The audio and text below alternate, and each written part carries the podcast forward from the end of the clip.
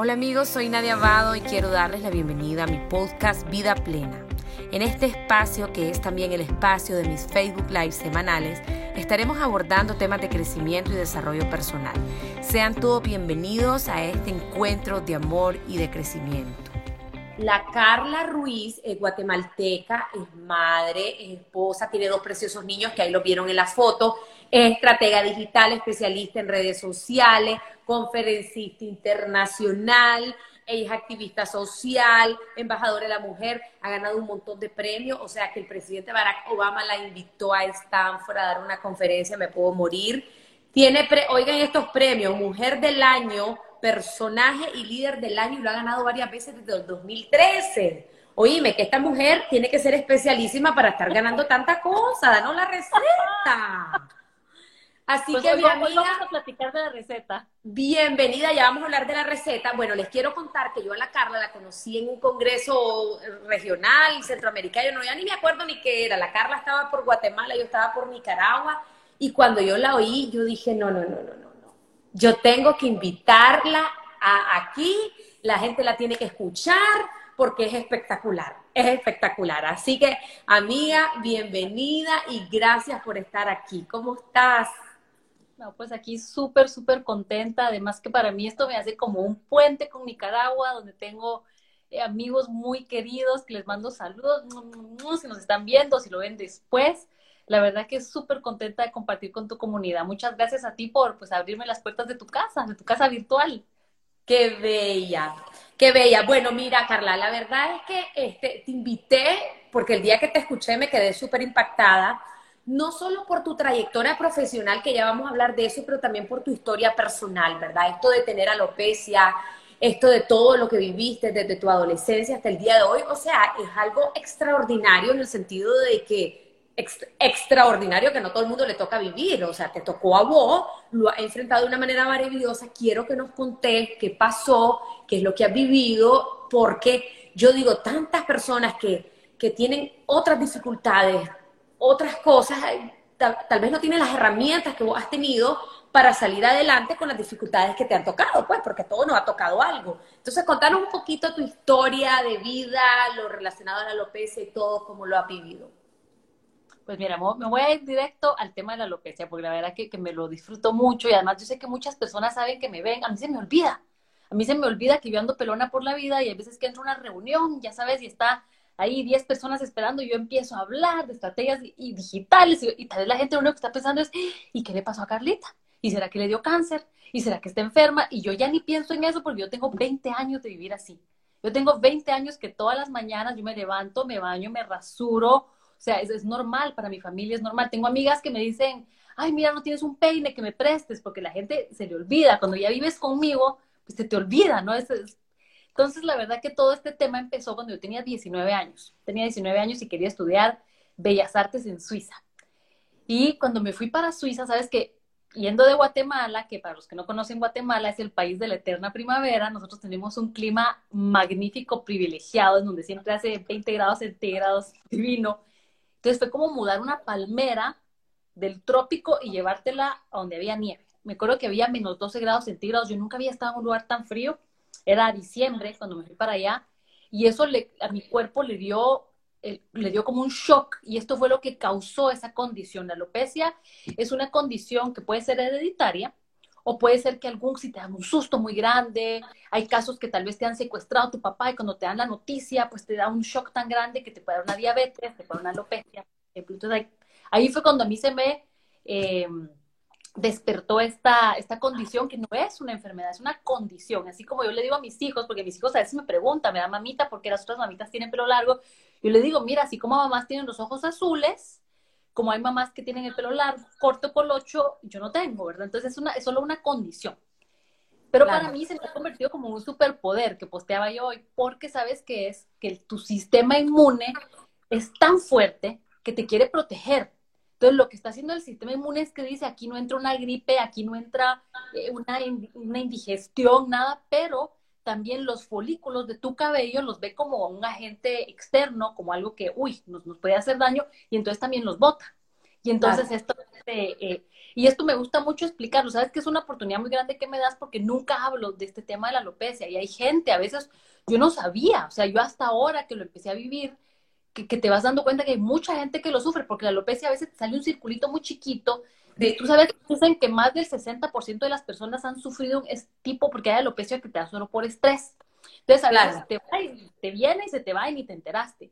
Pero hay muchas mujeres que les empieza a caer el pelo, que tienen una especie de calvicie, y es muy duro para una mujer, ¿verdad? Sobre todo que el cabello, no importa si eres alta, baja, flaca, gordita, no importa cómo seas, pero todas podemos poner bonito pelo. Vas al salón y te lo planchan y te, tú te sentís regia. Entonces, el pelo realmente es una herramienta muy poderosa para sentirnos bien. No importa cuál sea el resto estético que tengamos, pero el pelo, nuestro cabello, puede ser muy, una gran herramienta. Entonces, cuando lo Carla, una pregunta. Entonces, cuando vos te vas a Suiza, y bueno, tenés el, el, shock cultural de clima y todo, pero vos emocionalmente estabas bien, o sea, no estabas estresada ni deprimida, como no, ay, no voy a pasar la Navidad. No. El tema de la Navidad me pegó muy fuerte, nosotros la Navidad en Guatemala era muy importante y yo sí me recuerdo del 24 de diciembre querer salir corriendo para, para, para Guatemala, después del 31 Año Nuevo, yo estaba un poco arrepentida, pero esa así como aquella decisión que dijiste, bueno, ya me vine y ni modo que ahora mis papás hicieron el esfuerzo y todo y yo me voy a regresar, pero yo no quería estar allá. Sí, para mí sí fue un tema también emocional, eh, sí. Además de venir de, estar recuidada en mi casa, ¿verdad? Acuérdate que nosotros aquí en Latinoamérica pues somos de una casa donde mágicamente se te aparece la ropa doblada, planchada y limpia en tu closet, los tres tiempos de comida serviditos calientitos, comida sana y de repente tener que hacer tu súper, lavar tu ropa, sacar la basura. Pues todas esas cosas me contaron. Yo era muy joven, yo tenía 19 años. Claro. Ok, entonces digamos que la causa de tu alopecia fue emocional, fue un choque, fue la, enfrentarte con el frío, con la soledad, con la extrañar tu casa, etcétera. ¿Qué pasó después? Bueno, mira, cuando empezó toda la alopecia, por supuesto, una depresión, ahí sí te puedo decir que cuando ya se me empezó a caer el pelo, empezó con, un circulito, ¿verdad? Yo decía, ¡Ah! Dios mío, ¿qué es esto? Y cuando empiezas a yo me acuerdo que empecé a ir donde dermatólogos, y entonces te empiezan a decir, uy, no, que es esto, que es un hongo, que la gente que no sabe, y pasas por ese periodo que te puede pasar con diferentes, eh, ahí sí que enfermedades, que no sabes qué es, y a mí eso me causó mucho estrés, no saber qué tenía, ¿verdad? Entonces, eso también fue un tema Después, bueno, ya se diagnosticó que era alopecia y me dijeron, mira, el tratamiento ni te preocupes. Me acuerdo que en el mismo tiempo que a mí me dio, le estaba dando a Estefanía de Mónaco, le dio también alopecia. Y ella se ponía sus pelucas y sus eh, pañuelos y todo, y era un tratamiento con cortisona. Y había una clínica especial en Suiza, que era donde yo estaba, donde ella se fue a tratar, pero era todo, tenían que inyectar cortisona en la cabeza, tenías que tomar cortisona, todo era de cortisona. Y, la verdad que yo sí no quise. Yo dije, uy, no, imagínate los efectos secundarios que puede tener, te hinchas toda. Y, no somos en mi familia mucho, estamos metiéndonos químicos al cuerpo. Entonces yo sí escogí decir, no, o sea, yo prefiero estar pelona que estar con que no sé, que me estoy metiendo. Entonces ahí, pero estaba con mucha depresión, mucha depresión, así de tipo adolescentes, ¿verdad? Que a veces cuando veo amigos que me dicen, mira, mi hija lo tiene todo y tiene colegio, tiene amigos y de todos mira, está ahí tirada en la cama durmiendo yo creo que tenemos que darles espacio a los adolescentes que estamos pasando por tantos eh, cambios y cosas, y Bueno, la cosa es que yo estaba que, de verdad, teniendo hasta pensamientos suicidas. Para mí era un tema muy, muy fuerte, pero tuve la gran suerte, que eso yo siempre lo digo, yo tuve mucha suerte de que yo estaba estudiando Bellas Artes. Entonces no era como que yo estaba haciendo un MBA en finanzas, donde tienes que vestirte de cierta forma, tienes cambio ahí era, hay que ser diferente. ¿verdad? En la Escuela de Bellas Artes todo el mundo estaba tratando de ver quién era el más loco. Eso por un lado. Y por otra parte, lo que fue más poderoso y que ha sido muy poderoso en mi vida es que en Suiza es una comunidad muy outdoorsy, ¿verdad? Todo es de vamos a hacer ejercicio, vamos a subir la montaña, vamos a nadar. Imagínate que pasan casi seis meses al año con aquel frío, aquella neblina, todo gris, que siempre la única forma de ver sol es irte a la montaña, subir y salir del, de donde está toda la neblina y ver el sol arriba. Entonces, aquí, aquí, digamos, en Guatemala es mucho, vamos al cine, juntémonos en un restaurante. En Suiza es, vamos a la montaña. Bueno, la cosa es que iba yo ahí con mi pañuelito, ¿verdad? Porque yo estaba súper frustrada, súper deprimida, pero tenía que ir, modo que me iba a quedar en mi casa, casi que empujada me llevaban. Y una cosa maravillosa es que cuando yo estaba en la, así en la cima de la montaña, yo estaba feliz y muchas veces me acuerdo de pensar así como que me sentía súper contenta y decía, pero, pero ¿por qué estoy contenta si yo soy víctima? Si yo, yo, no, yo no tengo que estar contenta ¿verdad? Así como que recordate, Carla, que tenés que estar triste. Y, entonces ahí fue donde yo traté de entender qué era lo que me estaba pasando, que por qué yo me sentía como embriagada, como que si me hubiera echado los tequilas y estaba feliz y bailaba. Y es que, y es, y es lo que le falta a los corredores. Ahí hay un término que es el de los el runner's high, que es cuando tú corres haciendo un maratón y de repente como que quieres más, como que sientes como que, como cuando uno toma, que ya te pusiste así eh, happy, como decimos nosotros. Encalichada, decimos aquí. ¿Cómo le dicen ustedes en Nicaragua? Encalichada. Te tomaste dos cervezas y querés seguir tomando más y alegrísimo. Y ya pues. te sentís más linda, más chistosa, bailas mejor y después cuando buscas fotos ya dices tú, hmm". bueno, pero entonces yo empecé a descubrir y empecé a estudiar mucho el tema de los químicos de la felicidad, cómo funcionan los neurotransmisores, cómo nosotros realmente, nuestro cuerpo está diseñado de una forma tan maravillosa. Nosotros somos como una computadora perfecta que tenemos botones que se apachan y nos hacen sentir distinto. Y sabes que nos pasa con ciertas personas, digamos, hay, hay quienes que será su mamá, otros tal vez el hermano, otro es la pareja de toda la vida, el esposo, que saben exactamente cuál es el botón que te apachan para hacerte reír o para enojarte. Claro. O que dicen, que mira, ¿verdad? O sea, porque estamos diseñados de cierta forma. Entonces a mí de verdad que se me volvió algo muy poderoso el darme cuenta que no importa que no tenga pelo, no importa que yo me sienta mal, no importa que esté llorando porque estoy deprimida, porque mi cuerpo está mal, que si yo hago ejercicio me puedo sentir mejor. Entonces esa para mí fue la primera como ventana en donde yo dije, mira qué increíble. O sea, yo tengo control sobre mí. Las cosas pueden ir mal, pero tengo, tengo un poquito de control.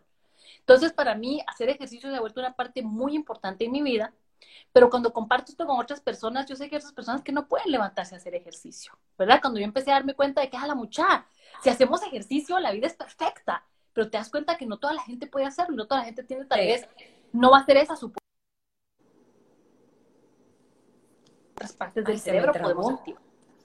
¿Qué otras cosas yo puedo hacer? Y entonces ahí te das dando cuenta que no son solo las endorfinas, también tienes la serotonina o tienes la dopamina, tienes eh, la oxitocina que se produce haciendo otras cosas y cuando lo combinas todo, te vuelves una máquina de la felicidad. Entonces yo siempre, una de las cosas que a mí me gusta decirle a la gente es que sabes que a veces, sobre todo ahorita con el tema de la pandemia, mira que hay gente que se quedó sin trabajo. Se tuvieron que quedar encerrados en su casa, muchas personas tal vez en una relación abusiva que ni siquiera le quieren decir a nadie porque nadie en su casa está enterado, con los hijos metidos que uno dice, a mí me encanta ser mamá, pero tampoco 24 horas al día, pues, ¿verdad? Sí. se vuelve una situación muy pesada y uno dice, pero ¿cómo le hago? Y el cerebro se te tope. Y la única forma de salir adelante es si creas opciones, pero ¿cómo voy a crear opciones si mi cerebro no está bien? Entonces ahí es donde uno tiene que empezar a hacer cosas pequeñas, porque si yo te digo, no, ¿sabes qué? Mejor vamos a echarnos una cerveza porque mientras nos echamos la cerveza, los tequilas, nos vamos a sentir bien en ese momentito.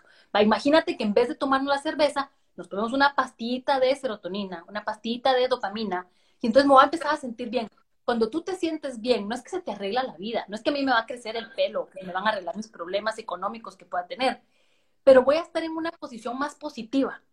Yo voy a estar en una más abierta y entonces voy a poder generar opciones en mi cerebro, decir, bueno, ¿cómo salgo de esta relación?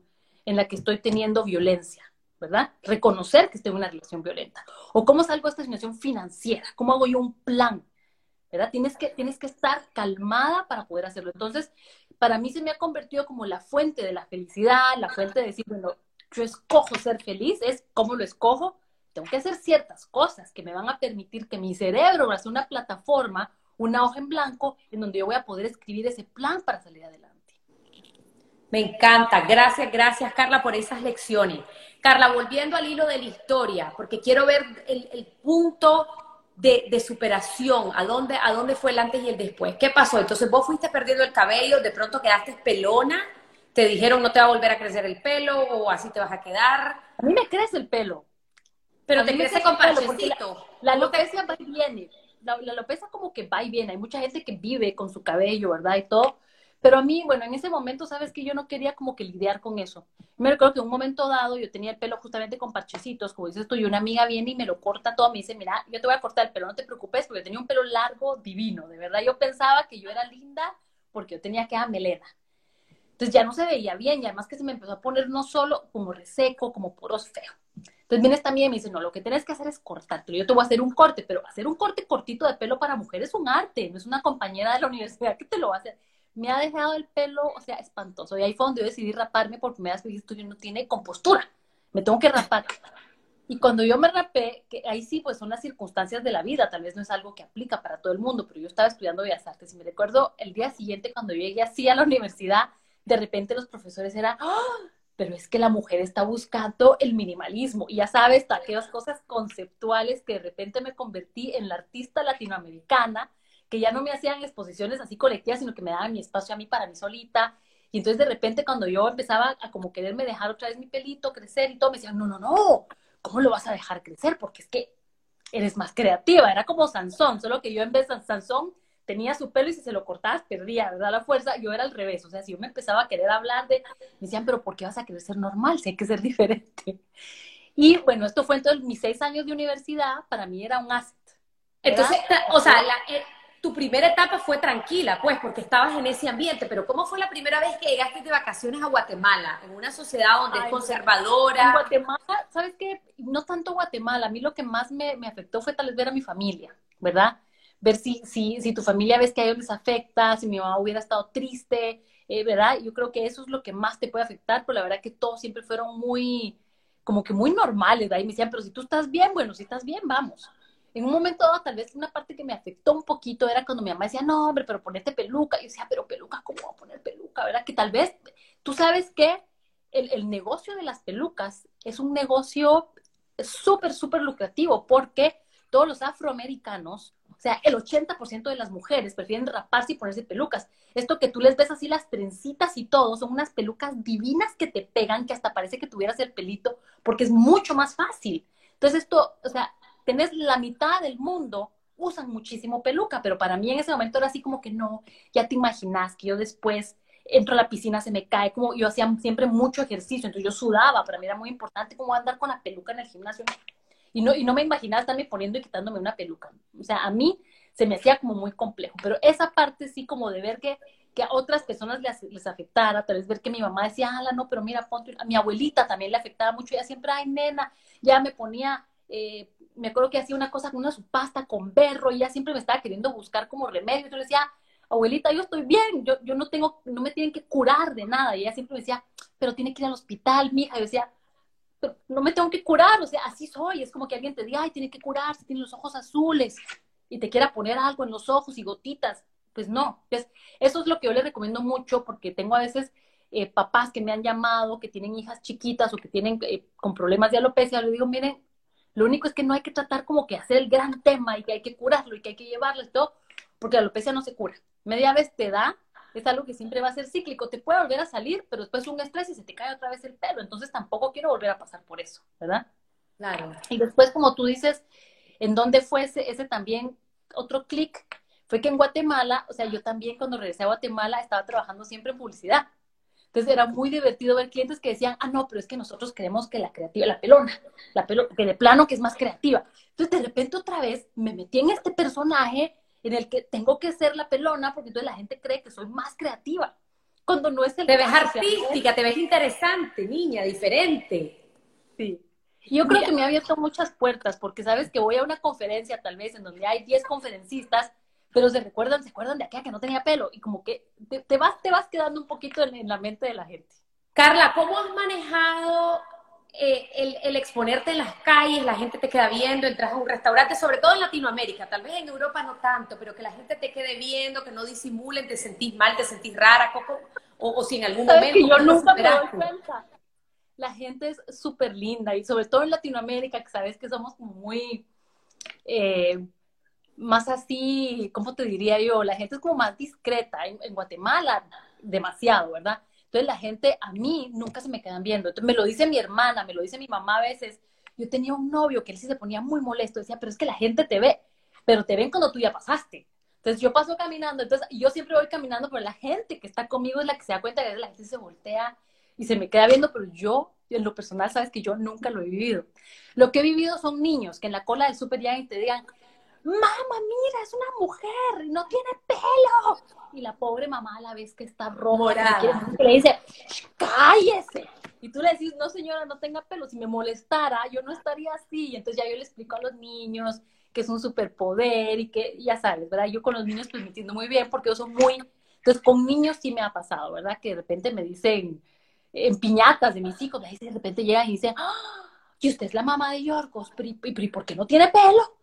¡Ay, qué bello! yo soy un artista, entonces yo me quiero ver diferente, pero ¿verdad que me veo linda? No, a mí no me gusta. A mí me gusta el pelo largo, dicen las y las ves como agarrándose su pelito que les da aquella cosa. Entonces, claro. Es muy lindo. Los niños son los únicos que te lo dicen. En los adultos, la verdad que nunca he sentido ninguna mirada ni nada.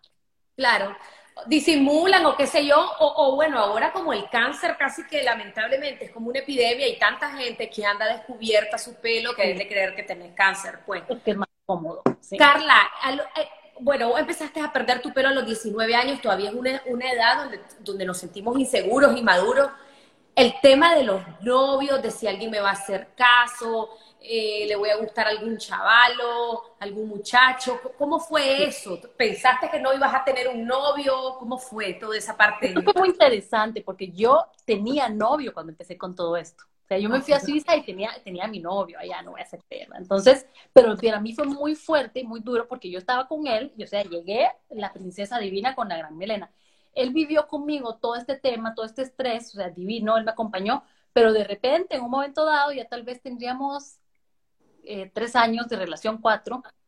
O sea, habíamos vivido tres años ya él viviendo conmigo así como estoy.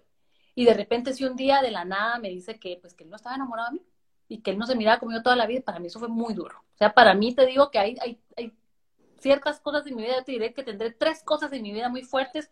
Una fue la alopecia, otra fue esto, nos, ya nos habíamos casado. O sea, yo me fui de novia de él Después en estos años nos casamos, yo me casé, o sea, con mi pañuelito ahí sí, bien lindo, me hicieron una cosa aquí con flores, ya yo tenía eh, pelona, pero después él decidió que me quería, que, se tenía que separar, dejarme, y ese divorcio para mí fue, y ahí sí dije yo, bueno, ni modo, él estaba conmigo porque ya ni modo que él iba a hacer el feo a la pelona, pero ahora, ¿quién, quién me va a querer?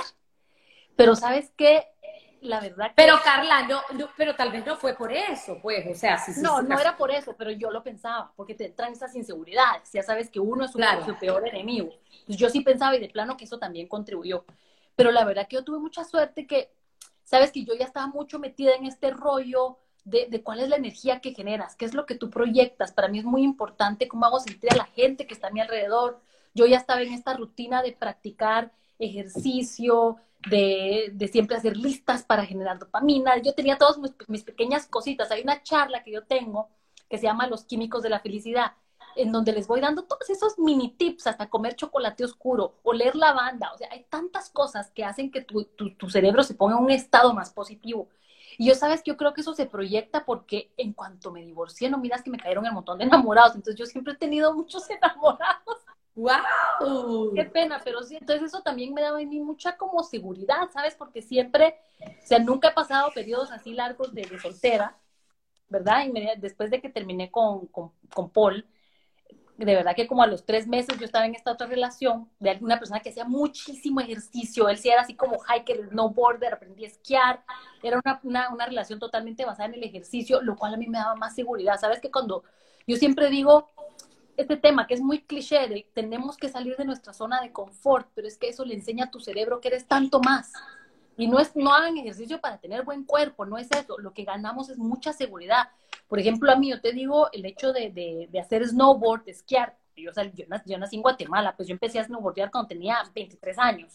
Muy mala. O sea, yo las primeras clases lloraba de que me caía, me golpeaba y no quería hacerlo. Pero le enseñas a tu cuerpo que puedes. Y eso te, te, ciertas cosas en tu cerebro que de repente tú ya no piensas, ¿será que me veo linda o no? Sino que tú misma sabes que vales, que puedes. Por eso es que, que, mucha gente se ha vuelto realmente una tendencia el hecho de correr, porque empiezas corriendo un kilómetro y estás así que te mueres, pero si lo haces consistentemente, de repente al mes ya puedes correr cinco. Claro. Después ya haces tu media maratón. Cuando te haces un medio maratón, te sientes tan poderoso. O sea, es un sentimiento tan fuerte que se te convierte en un vicio, pero después inconscientemente tu autoestima está mejor. Y eso se proyecta hacia afuera y le llama la atención a la gente. Y eso es lo que, entonces para mí ese la verdad que nunca fue mucho un tema, ¿sabes? O sea, lo, vos lo superaste rapidísimo con todas tus tu, tips de química de generadores de, de orfinas, de dopaminas y todas estas ginas. Carla, mira, contanos ya lo de tu esposo, porque ahí dicen que es el hombre más guapo del mundo, lo están diciendo la Mónica, la, la, la, la Lucrecia y todo el mundo. ¿Cómo, cómo te encontraste con, con, con, tu esposo actual y el padre de tus hijos? La verdad que esa es una historia muy linda, porque sabes que cuando nos conocimos con Alex, él, nos conocimos a través de unos amigos, ¿verdad? Y luego que desde la primera vez que lo, que lo vi, yo decía, no, pero ¿qué es, qué es este hombre? Él es un griego así alto, muy, muy, sabes que es que es así como muy guapo, pero además es muy dulce, es muy dulce, muy inteligente, es amorosísimo. Y decía, no, pero, o sea, qué, qué belleza de hombre. Y yo me recuerdo que la primera vez que lo vi, dije, no, tengo que invitarlo a un cafecito, algo. Y entonces yo estábamos armando un viaje entre amigos, íbamos a irnos todos de viaje a esquiar, a Aspen. Y él había alquilado una casa y entonces una amiga dijo, miren, yo tengo este amigo griego que está alquilando esta casa, ¿por qué no vamos todos? Nos repartimos los gastos. Y yo cuando lo vi dije, apuntada, apuntada al viaje. Entonces vine yo y dije, mira, te quiero invitar a un cafecito, pero ya sabes esas estrategias como de ventas, donde tú le tienes que hacer una invitación a alguien, pero dejarle la puerta abierta así de salidita para que no te diga que no, tienes que ofrecer algo. Entonces yo le digo, mira, fíjate que estoy abajo de tu edificio y no he almorzado, pero solo tengo 10 minutos para almorzar. Tú no tienes 10 minutitos para tomarte un café, así no almuerzo sola. Y me dijo que no. Y yo dije, no tiene 10 minutos. Y como te digo, yo sí estaba acostumbrado a que tenía a mis enamorados que siempre me decían a todo que sí. Y de repente este hombre me dice que no. Dije, bueno. Hermana, por Dios. Pero dije, no me doy por vencida, porque además de todo, como yo siempre tenía la autoestima hasta arriba, y yo me sentía la última Coca-Cola del desierto, y yo estaba así toda ensalzada, dije, de plano que no podía, lo voy a invitar una segunda vez. Bueno, para no hacerte larga la historia, tres veces me dijo que no. Entonces dije, bueno, ahí ya no, ¿verdad? Pura que película de la que no entendía que no le gusta el hombre. Entonces dije, bueno, no, definitivamente no, ya llamé el viajecito, dije, mucha, yo mejor sí no voy a ir al viajecito porque la verdad que... Pero vos re valiente, hermana, yo después de la primera no lo invito, pero ni a... Sí, es que estaba muy guapo, estaba muy guapo, Nadia. ok. No, tu intuición te llevó Mira, mi intuición me llevó por buen camino, porque después, pero él era, era siempre muy amable, muy, yo sentía que había química entre nosotros, pero bueno, decía yo de plano que la cosa es que después eh, resultó siendo que es que él tenía otra novia que estaba en Alemania, por eso es que él siempre decía todo que no, porque él tenía primero que arreglar su situación con la otra, con otra chica, pero todo eso me enteré yo hasta después, pero entonces sí fue muy lindo cómo se fue dando la relación. Muy correcto el hombre, me gusta, muy correcto. Sí, eso fue muy lindo. Pero una de las cosas muy bonitas y que es un consejo, que sabes que una vez estábamos en una cena con unos amigos, estaba Alex con nosotros, estaba yo con tres amigos solteros que los habíamos invitado a que pasaran unas vacaciones acá con nosotros en Grecia. Y entonces estábamos hablando y cada uno decía, no, es que está re difícil, porque ya sabes, a nuestra edad ya conozco a todo el mundo, yo digo a nuestra edad, tal vez la gente que nos está viendo no es, pero somos como, ya sabes, cuando tienes entre 45, 55, estás soltero, está difícil, sobre todo para las mujeres, ¿verdad? Tengo, tengo tres amigas, a ver si tenés tres griegos, tengo tres amigas ricas. Sí, porque es que aquí igual, hermana, aquí no hay nada, ya después de los 40. Ya todo, ya todo, ya nos conocemos entre todos. Bueno, pero el consejo que él dio a mí me encantó, y para mí fue así como muy lindo cuando él lo dijo, porque él decía, que a veces nosotros estamos siendo listas, porque todos en la mesa decíamos que no, lo es que yo quiero a alguien que sea positivo, que, que además sea exitoso, ¿verdad? Que trabaje, que sea guapo, que sea saludable, que no tenga hijos. Entonces empezás con aquellas grandes listas de lo que querés. La lista del súper. Y entonces de repente él dice, ¿saben qué? Yo creo que el consejo para encontrar el amor de tu vida es no hacer listas. Es borrar las listas, porque si yo hubiera hecho alguna lista, nunca me hubiera encontrado con Carla. Porque sabes que si tú empiezas y dices que yo quiero que sea así, y que sea moreno, y que tenga colocho, y que tenga cuadritos, y que nos ponemos cosas, y entonces decía, no te quites las oportunidades. Entonces, que lo único que tú te tienes que fijar es cómo te hace sentir esa persona. Y entonces, una de las cosas que Alex dice de mí, que yo siempre lo hacía sentir como que todo era positivo, que todo era posible, y que era esa energía de la que yo siempre hablo. Así que es que están diciendo que le busques un griego, dicen todas ahí, que le busques un griego. Vamos a hacer un club. Voy a hacer un club, voy a conseguir así mis amigos solteros. a, los, a los amigos de tu marido, griegos, que aquí hay varias centroamericanas, decirle. Ay, Dios. Y entonces, ¿qué pasó en el viaje, mujer? Ah, ah no, bueno, esa es una historia muy divertida, porque, bueno, ya cuando yo cancelé el viaje, vine yo y le dije, no, mira que tengo que cancelar, me tengo que salir del viaje porque la verdad que no tengo plata para estar haciendo estos gastos. Y me dicen, no, yo te presto. Yo le digo, no, no, no, uno nunca presta dinero para un viaje. Y dije, todavía para hacer negocios, para una inversión, pero te imaginas, no, en mi familia no, eso sí no me han enseñado.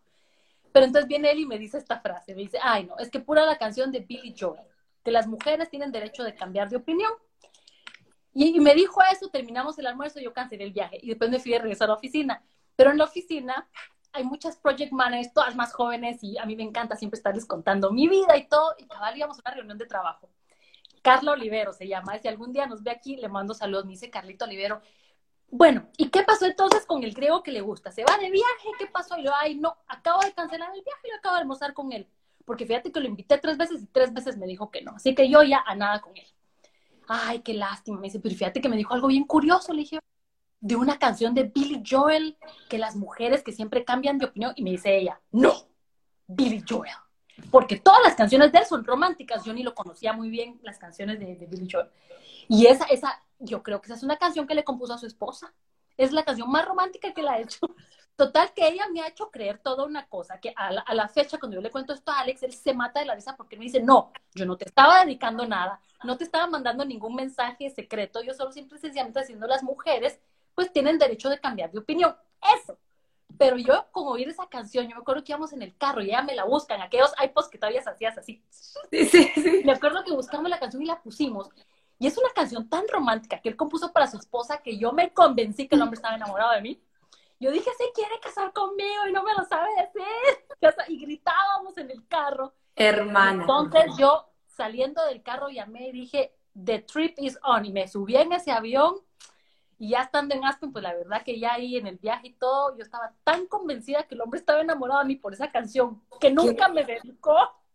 Claro. ¿Sabes que No hay nada como cuando uno cree que, que, algo es para ti y que tú estás convencida que desde, desde entonces nunca nos volvimos a separar. ¡Wow! Qué increíble, porque, o sea, todo como que todo conspiró, la, el invento de la otra con, con, tu propio invento en tu cabeza, o sea, lo creaste y se dio, y se dio. Carla, ¿y te casaste con él? ¿Te casaste con él de qué edad? Yo tenía 35 años cuando empezamos a salir juntos sí, 35. Y sabes que yo convencida desde los 30 yo había decidido que no iba a tener hijos, que yo no quería estar en ninguna relación amor. Yo tenía mis enamorados, ¿sabes? Me encantaba, tenía un enamorado por aquí, después cambiaba por allá, ¿verdad? Yo me, me, las llevé mucho por mucho tiempo que yo quería ser one of the guys. Yo siempre rodeada de todos mis mejores amigos, puros hombres. Trabajaba como hombre, yo decía, yo quiero ser exitosa como hombre. Me entró, pasé por ese mi periodo, ¿verdad? Mi papá dice, todos a los 20 años tienen que ser socialistas, pero después ya a tus 30 sabes que tienes que ser más capitalista pues también me pasó a mí, creo que toda mujer en algún momento decimos, es que yo quiero ser como los hombres, y yo lo viví a fondo. Entonces yo convencidísima de que yo tenía que ser soltera, entonces empecé a salir con él, en mi, en mi rollo de que yo era así muy liberal, muy independiente, pero más enamorada. Y entonces de repente ya me quedé con él, pasaron los años, y yo siempre decidida, yo le había dicho que yo hijos y lo miraba difícil porque a la gran que trabajar y además que el mundo, ya sabes las ideas que nos queremos vender, ¿verdad? Para hacernos los muy eh, interesantes. Cuando yo tenía 39 años, vine y me dice, Alex, mira, y ese es tu tema de, de, hijos y que no vas a tener hijos, ¿cómo está la cosa? Porque yo sí voy a tener hijos el año que entra. Casi que contigo sí, ti, ¿verdad? Correcto. Puede ser. Entonces ahí ya ni siquiera nos dio tiempo de casarnos. Para mí, pues la verdad que fue una declaración muy linda. Sabes que hay otras personas que tienen la declaración del anillo y todo, pero para mí cuando Alex me, me dio el speech de que hiciéramos una familia, para ahí fue donde nosotros nos casamos realmente, decir, bueno, vamos a hacer una familia. Y yo estaba convencidísima, yo sabía que él era el hombre correcto para algo que yo siempre había pensado que no quería. Y hasta hoy, pues le voy a estar siempre eternamente agradecida de, de, haberme regalado a mis dos hijos divinos, porque es lo mejor que me ha pasado. Si hay alguna persona que nos está oyendo ahí que también está convencida igual que yo, tengo una prima que también dice igual que yo, yo no quiero hijos, es un trabajar, es lo más lindo y el regalo más maravilloso que uno puede recibir. Qué lindo. Uno tiene tres y el otro va a cumplir cinco, ¿verdad? Sí. ¿Y han pensado en tener un tercero o ahí se quedan? Nosotros nos moríamos por tener un tercero, pero ya sabes que como toda mujer tratando de, hacer su familia, y empecé muy tarde, o sea, mi primer bebé nació cuando yo tenía 40 años. Inmediatamente me acuerdo que le dimos leche materna solo, yo, a mí me encanta todo el tema de la lactancia, me volví casi experta, si pudiera tener todavía mis hijos aquí parados, les estaría dando pecho, pero quería tener mucho otro bebé y el ginecólogo me dijo, mira, tienes que cortar. A los seis meses corté, volví a quedar embarazada rapidísimo del segundo y después no logré volver a quedar embarazada. Yo creo que ya fue la edad de mi ginecólogo, me dice, mira, con la edad, ahorita solo tal vez con tratamientos y todo. Entonces yo tuve dos pérdidas tratando de tener baby y ya no sé. ¿Qué edad tenés ahorita, Carla? ¿Qué edad tenés? Yo ahorita acabo de cumplir 45, el 23 de diciembre. Sí, pero ahí en Europa siguen pariendo niña como a los 45. Sí, pero te tienes que hacer muchos eh, con IVF, o sea, no es así como que uno como que ve las historias y uno dice, ay, no, ya viste que ahora la mujer con los 48 años tu bebé y sí se puede, pero tienes que pasar por todo un proceso, hacerte tu, tus IVF, ya, es como un tema de... Claro, claro. en primer lugar yo le digo a mis amigas que dicen, ay, no, yo me quiero esperar y tener mis hijos después de los 40, ahorre, porque es caro, ¿verdad? Pero nosotros como ya teníamos dos bebés, entonces dijimos, bueno, ya no queremos como empujar la bendición y la suerte. Si Dios nos quiere mandar otro bebé, nos lo va a mandar. Yo a la fecha sigo probando, a ver si mi ginecólogo no está tan de acuerdo. Dice Carlita, ya Dios te dio dos señales que, que no se puede, pero ya todavía no me he decidido a dejar de probar. Vos, vos haces lo que tu corazón te diga, hermana. Te han pasado cosas tan bellas que, que, que pueden pasarte mucho más. Carla, cambiemos el switch. Quiero, hablemos de la Carla profesional. ¿De dónde tantos premios, hermana, por Dios? Premios aquí, líder del año, mujer embajadora. Has estado en un montón de organizaciones a nivel mundial. ¿Cómo has conseguido tanto éxito? ¿Cuál es la clave? Pues mira, yo creo que la clave es que, que te importe hacer una diferencia en el mundo. Yo te diría que eso para mí ha sido clave. Porque yo cuando empecé a trabajar que lo que me importaba era ser financieramente independiente, ¿verdad? Que yo creo que es un, chip que todos tenemos, ¿verdad? Es muy importante poder pagar tus cuentas, dar lujos, y yo empecé así, ¿verdad? Yo empecé siendo, eh, como te dije, estudié Bellas Artes, pero después con mi hermana, que es así súper, o sea, yo siempre he estado rodeada de gente maravillosa, mis dos hermanos son, mi familia es espectacular, y mi hermana sí me decía, mira, o sea, pero ¿por qué no diseñamos páginas web? Entonces yo empecé me especialicé en mi último año, lo hice en diseño multimedia y cuando me regresé a Guatemala, eso empezamos a hacer, páginas web, era una agencia digital. Y estuvimos trabajando así, y nos iba bastante bien por los primeros tres años, te digo, pero para mí lo que me importaba era hacer plata y tener premios, pero premios de, ya sabes, ay, fuimos la agencia que, que, con las marcas más grandes o que vendió más, empezamos a trabajar para las marcas más importantes de Guatemala, pero para mí eso todavía no era éxito, ¿sabes? Ya estábamos como que ganando más plata, pero de repente, como estábamos en la parte de publicidad, mercadeo, publicidad digital, y empezó a salir Facebook y las redes sociales, y yo me empecé a dar cuenta de lo que podían hacer las marcas, lo que podíamos hacer a través de las marcas, cómo manejas a la gente, cómo manejas al consumidor, que le dices, hoy te pones un pantalón eh, corte campana, mañana es cintura alta, ahora usa estos zapatos, ahora toma esto, ahora echa este es una, realmente la manipulación y el poder que tienen las marcas sobre los consumidores en ese momento era, y yo estaba maravillada. A mí me encantaba estar tras balinas moviendo a la gente. Hasta que nunca se me olvidó una vez que fuimos a una reunión y acababa, acababa de nacer mi sobrina Sofía. Eso fue en el 2010. Eh, nació Sofía, mi sobrina, que era la primera bebé de la familia. Y de repente decíamos nosotros, no, no, a la nena ella sí no toma eso porque no es bueno para la salud. Eh, no, la nenita no, no le damos esos chips porque pues no son tan buenos. Entonces, si no son buenos para nuestros hijos, ¿por qué se los vendemos a otras personas? Y ahí es donde vino mi verdadero cambio de mentalidad, de decir, o sea, no, yo no quiero dejarle eso a Sofía, yo quiero que Sofía esté orgullosa de nosotros y tenemos que cambiarlo y, el consumidor es el que tiene que tener el poder. Entonces, mi primer, mi primer como paso fue en tratar de utilizar todo el conocimiento, toda la experiencia que yo tenía en manejo de publicidad, de marcas y de toda la parte digital pero para dársela al consumidor. Entonces me acuerdo que empecé a desarrollar una metodología y que yo le iba a las universidades. Yo decía, miren, fíjese que tengo este curso gratuito. Si usted me deja dárselo aquí a 30 estudiantes. Y así empecé yo, o sea, pidiendo permiso en las universidades para darle el curso a los, a los estudiantes de cómo utilizar las redes sociales para ser un consumidor responsable y que los consumidores agarraran el poder de decir, o sea, nosotros vamos a comprar sus chocolates solo si usted le paga bien a las personas que lo producen. Nosotros vamos a comprar su ropa y, y realmente era cómo organizar a la gente, hacer comunidad, de cosas virales, dándole el poder al consumidor. Esa fue la primera fase.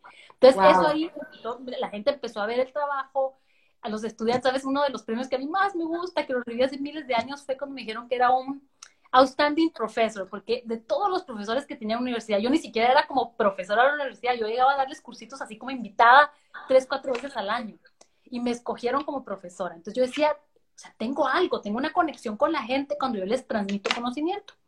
Después la segunda fase fue hacer otra metodología que era para decir, mira, este poder de comunicación y de influencia que lo tenemos que dar a las mujeres líderes.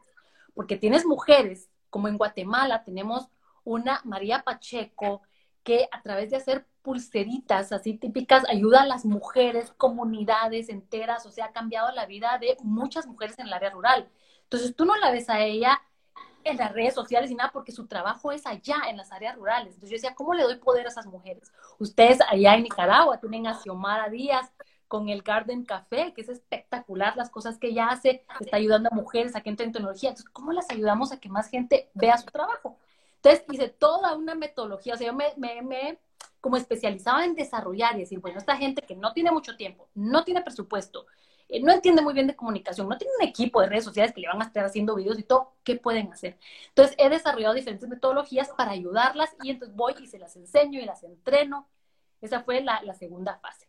Después el tercero fue... Pero siempre estás trabajando, perdóname que te interrumpa, siempre estás trabajando con un enfoque social, eso es lo que me gusta.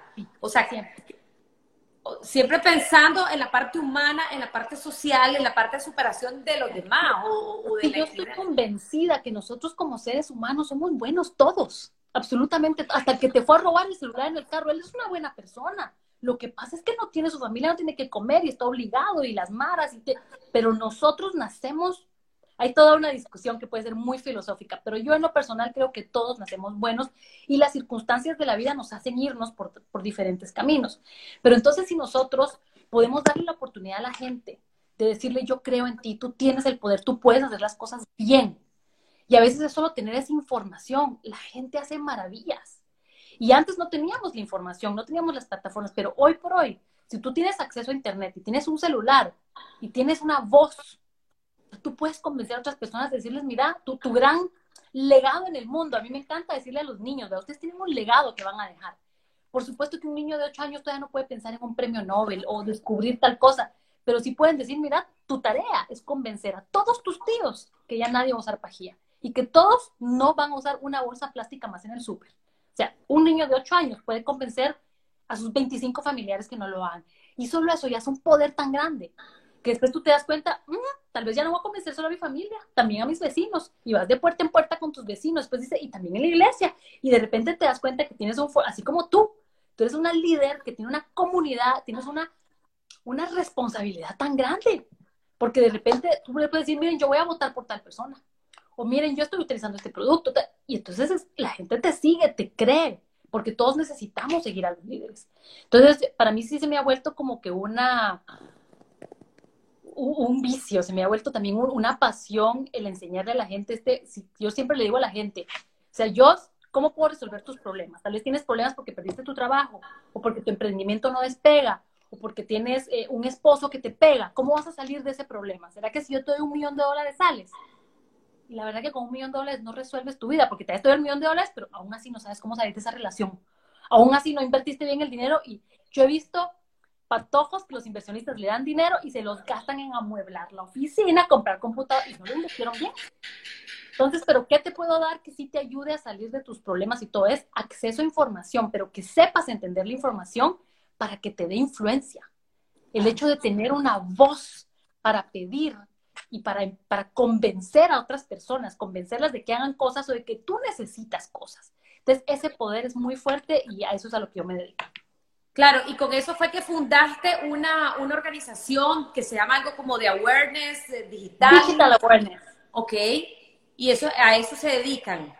Sí, en Digital Awareness, para hacerte el resumen, yo lo que hago es ayudar a las personas a que entiendan cómo utilizar la tecnología para conectarse con el mundo, porque las cosas que tú puedes hacer no es solo me voy a conectar con, con mi comunidad, con mi país, no, tú puedes estar conectada con el mundo. Y cuando ya tienes influencia, entonces, esta influencia, ¿cómo yo voy a utilizarla para mejorar el mundo?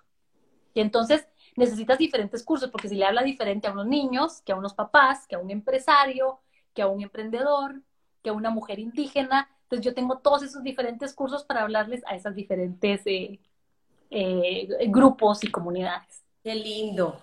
Y tu carrera como conferencista, Carla, siempre en estos temas, porque tenés una vida bastante pública, has participado en muchas plataformas, siempre andas hablando de estos temas. Contanos un poquito de esto, de tu rol como conferencista.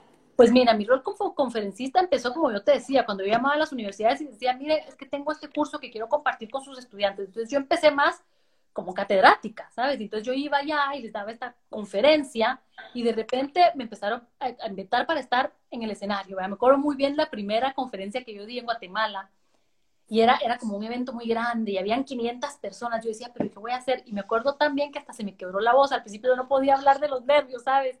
Y entonces yo dije, mira, pero qué poder, porque salí de allá y había mucha gente que me escribía, mucha gente que decía, mira, pero qué bonito, y que empezaron a tener resultados de una conferencia de una hora. Y la gente me decía, mira, increíble, usé tres tips de lo que dijiste y logré alcanzar tal cosa. Y decía, no, pero yo quiero más de esto.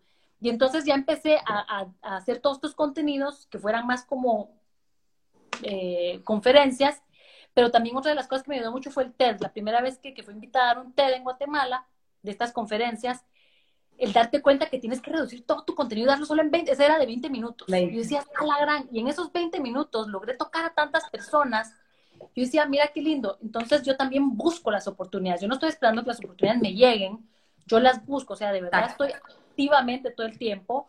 Si veo que hay un evento y todo, yo siempre le digo a la gente que a veces a la gente le da pena, pero a mí no. Yo miro que estás haciendo un evento y yo te digo, mira, yo creo que yo soy perfecta para tu evento. Tengo este contenido, yo se lo quiero compartir a tu público que, que, me ha pasado también mucho, porque hay muchos premios, pero también he tenido muchas becas. Yo le digo a la gente, apliquen.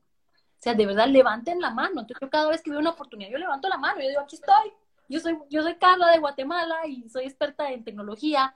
Yo quiero ir a ese programa.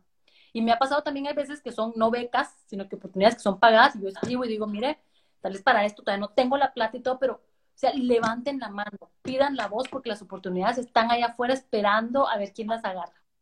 Me encanta, yo tengo esa misma filosofía, las oportunidades se crean. O sea, hay oportunidades que como que te caen bien fáciles, pero las otras las tenés que buscar. Si nos quedamos esperando, o sea, las cosas tampoco no, no, no, no, no van a llegar todo el tiempo. Tenemos que crear las oportunidades. Carla. Una cosa muy importante ahí, Nadia. Cuando uno aprende a crear las oportunidades, que no se les olvide compartir. Porque yo tal vez hace, hace cuatro años todavía estaba que tocaba muchas puertas. Yo decía, mire, yo tengo que estar en su evento, yo Tú, sabes que yo hoy por hoy toco las puertas para decir, mire, yo estoy viendo que en su evento tiene ocho conferencistas y seis son hombres y dos mujeres. Necesita que le busque más mujeres, no me tiene que pagar nada, yo se las consigo. Entonces, hagan lugar para otras personas también, porque cuando nosotros damos y abrimos para otras personas, les va a venir de vuelta. Entonces, muchas personas me dicen, ah, bueno, sí que interesante, tienes razón, yo quiero tener más mujeres, pero ¿y usted también no querrá venir?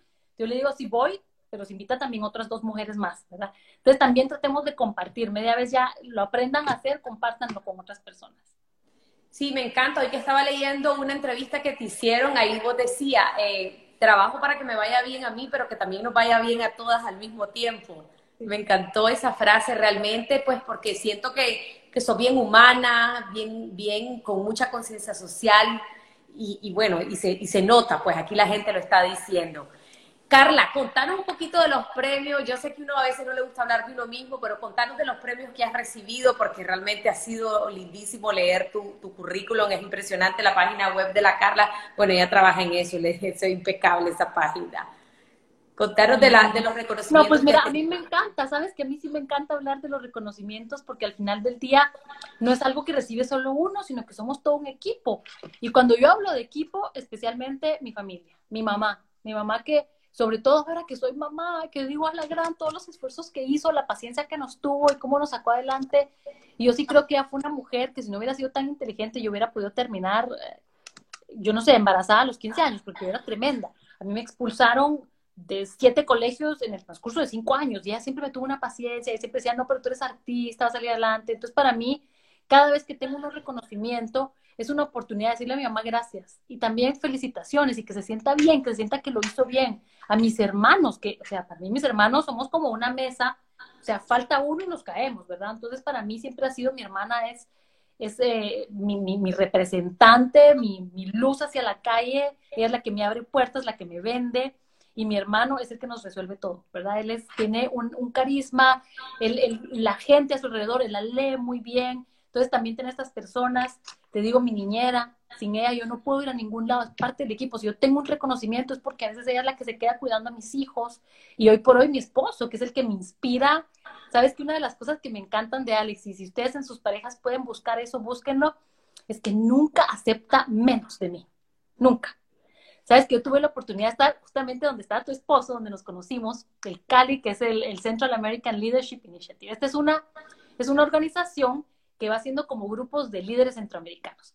Y se trata de unos seminarios. Para ir a esos seminarios te mandan unos libros de este gordo que te tenés que leer todos y son unas lecturas súper filosóficas y todo. Y entonces le digo yo a Alex, no, yo no me puedo hacer todas estas lecturas. Es demasiado, no tengo tiempo, tengo que trabajar, tengo los hijos, y, ya sabes todo lo que tenemos y encima te mandan un libro de este gordo. Entonces ya no puedo, pero ya sé qué voy a hacer. Voy a amar a mis guatemaltecos, porque los guatemaltecos éramos todos, yo, yo, yo voy a hacer intercambio. Yo hago esta lectura, tú haces la otra, como yo hacía en la universidad. Así hacíamos en el colegio. Pero él estaba horrorizado, me decía, ¿cómo se te ocurre? O sea, este es un honor, o sea, él me hizo leer todo, o sea, gracias a él yo me leí todas las lecturas, me hacía examen para ver si yo había entendido. Entonces yo llegué mucho más preparada, pero para mí esos detalles de no aceptar menos de mí, me decía, es que no lo acepto, no puedes, y me lo hacen muchas veces. O hay veces que mira, me dice, mira, esa tu conferencia ya tenés seis meses de estar dando, no puedes seguir con la misma conferencia, tienes que hacer una nueva te pones a estudiar y sacas nuevo contenido para tu gente que te sigue. Entonces, si no fuera por él, si no fuera por él, yo no estaría donde estoy. Entonces, todos esos reconocimientos yo los acepto, pero feliz porque se los puedo dedicar a ellos. Y uno que me pone a mí, de verdad que estoy muy orgullosa, es uno de, se pone en el 2015, que sabes que se lo dan solo a cinco mujeres alrededor del mundo. Y entonces también ir como que representando a Guatemala, decir, miren, Guatemala está acá, Centroamérica, tenemos cosas que dar. Entonces, también una de las cosas muy importantes cuando ustedes tengan la oportunidad de estar, uno empieza con reconocimientos chiquitos, pero siempre recuérdense que ustedes representan varias cosas. En primer lugar, ustedes representan a su familia. Para mí somos los Ruiz Cofiño. Que se sepa que los Ruiz Cofiño somos gente con valores, que, que decimos gracias, que una de las cosas que, que, mira, mi hermana me enseñó, a cualquier evento donde tú llegues, aunque tú seas la que te están honrando y te alfombra roja, si tú ves que hay una persona repartiendo panfletos, de ayudar si tú hasta quédate hasta el final para ver si hay que cerrar, si hay que qué, cosas hacer. Entonces siempre porque para que digan los Ruiz Cofiño siempre ayudan. Y no solo somos los Ruiz Cofiño, somos los de esta universidad, a qué universidad fuiste, a qué colegio fuiste, los estás representando, a qué país. Entonces, para mí, una de las cosas que me han gustado mucho es decir, bueno, como yo fui a este programa, yo quiero que digan, las guatemaltecas son lo mejor, necesitamos siempre tener una guatemalteca en este programa. Y he logrado, digamos, hay un programa que es el Fortune eh, Más Powerful Woman, desde que yo he ido, antes que yo había ido María Pacheco como ocho años antes, pero desde que yo fui sí me encargaba así de que siempre empujar, empujar, empujar para que vayan entrando más guatemaltecas. Entonces, ve abriendo las puertas, para eso sirven los reconocimientos. No es solo para uno decir, ay, sino para uno decir, ¡Ah! esta oportunidad me la quedo yo y la abro para los demás también. Me encanta, qué mujer más bella, qué buena vibra, como dicen por ahí. Carla, ¿de dónde sacas tanta energía? Voy a repetir para los que se conectaron tarde. Empezamos este live a las 4 de la mañana, hora de Grecia, 8 de la noche, hora de Centroamérica.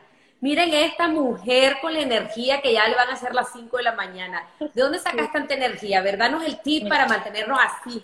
Con esto les voy cerrando porque sé que se nos va a pasar la hora y si no, no va a caber en el IGTV. Ustedes saben que justamente en este premio que vieron en el 2015, según yo, bueno, que te van a dar dinero, te dan una estatua, ¿qué te van a dar? Y el premio que nos dieron, nos decían si yo les puedo dar algo que les resuelva todo, tiene que ser energía. Si tú tienes energía, puedes trabajar, puedes ser buena madre, cocinas, haces los lives, entonces la energía se genera. Aprendan a generar energía. Nuevamente, me voy a ser súper repetitiva, pero tienen que hacer ejercicio. El cuerpo necesita moverse porque es como la fricción. Si yo hago así, miren, yo genero calor.